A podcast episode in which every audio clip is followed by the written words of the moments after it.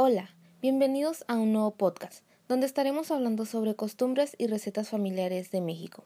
Mi nombre es Diana González y acompáñame a esta nueva aventura.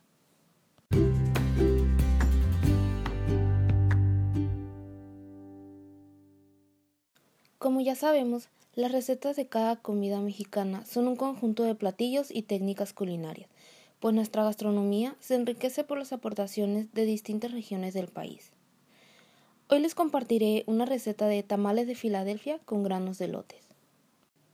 Esta es una receta que mi abuela comenzó a hacer hace unos 10 años tal vez. Mi abuela aprendió esta receta de una de sus amigas y decidió probarla ya que cuando ella hacía tamales de carne yo no los comía porque pues, no me gusta la carne.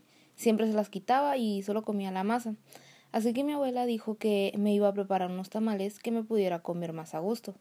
Así que así fue como ella comenzó a hacer estos deliciosos tamales de Filadelfia con granos de lote.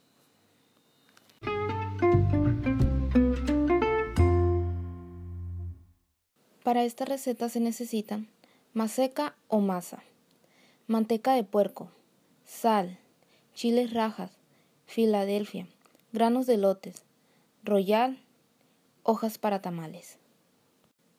Preparación. Para la masa se acrema la manteca hasta que esté suavecita, después se le incorpora la maseca ya preparada y se le agrega un poco de caldo de carne para que la masa quede más fácil de untar.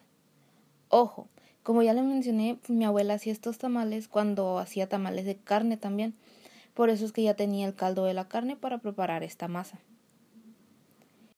Después se le incorpora la sal y se bate bien, y por último se le echa el royal, para saber si la masa ya está lista, se pone un vaso con agua y se le echa una bolita de masa.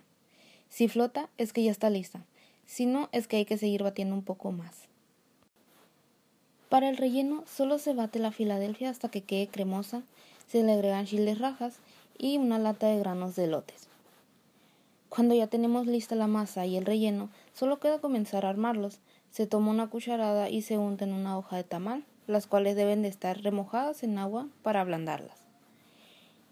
En el centro de la hoja se le agrega el relleno y se viene siendo la Filadelfia y se cierra o se envuelve en la hoja del tamal.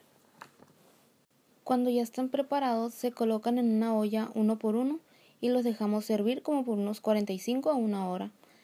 Eh, para saber si el tamal ya está cocido, este se debe despegar de la hoja. Sin duda, un sabor que vale la pena probarlos. Tiene una gran suavidad y comerlos calentitos y con una taza de café es algo delicioso.